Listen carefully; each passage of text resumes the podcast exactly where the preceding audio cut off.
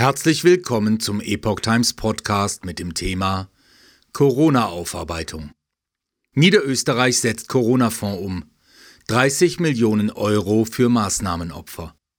Ein Beitrag von Reinhard Werner vom 17. Mai 2023. Die schwarz-blaue Regierung in Niederösterreich stellt ihren Corona-Fonds vor.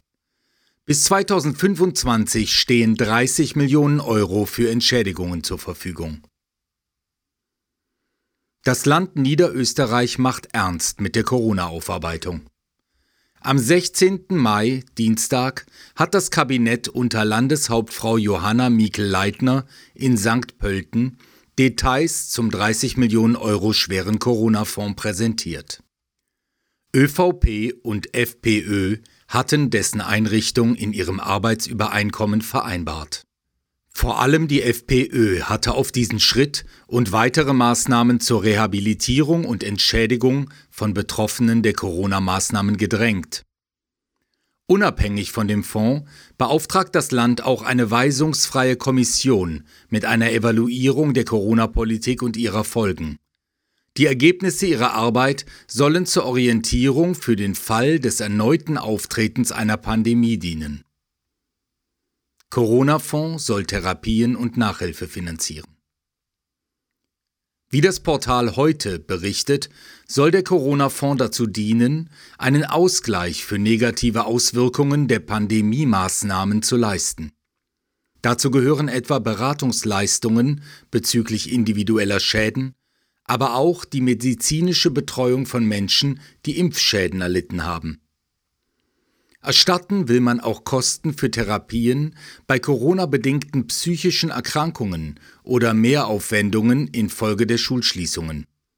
Der Fonds soll auch Gutscheine für Nachhilfe oder Freizeitaktivitäten finanzieren.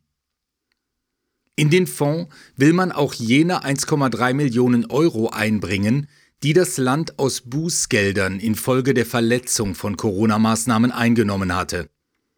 Verwaltungsstrafen, die aufgrund von Maßnahmen verhängt wurden, die der Verfassungsgerichtshof später als verfassungswidrig erkannte, werden zurückerstattet.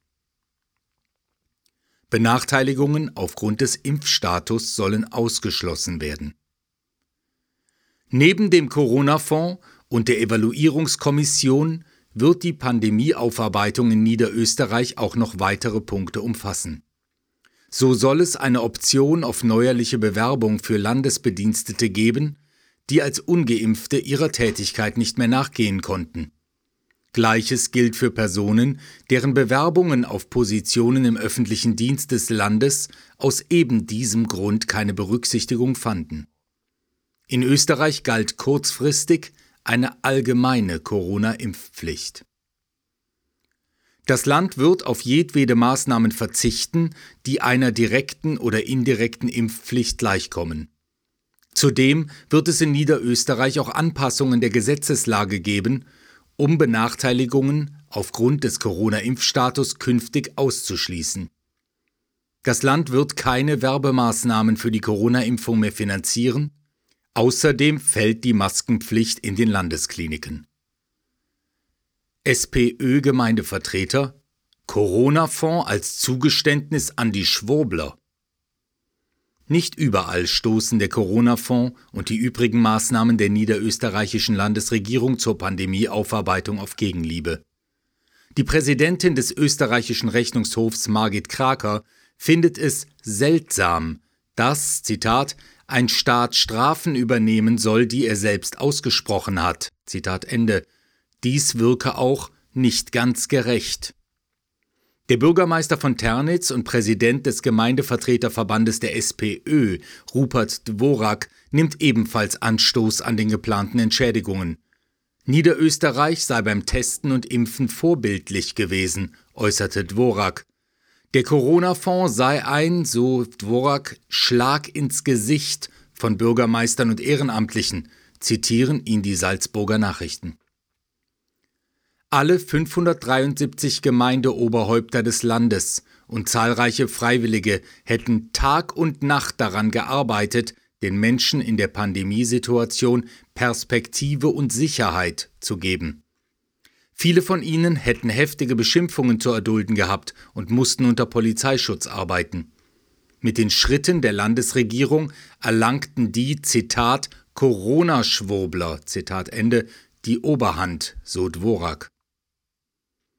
Verfassungsjuristen sehen Rückerstattung kritisch. Der Präsident des niederösterreichischen Gemeindebundes Johannes Pressel verteidigte hingegen die Rückerstattung von Bußgeldern. Es sei auch eine, Zitat, zentrale Forderung der gesamten Opposition im Nationalrat gewesen, verfassungswidrige Bußgelder zurückzubezahlen.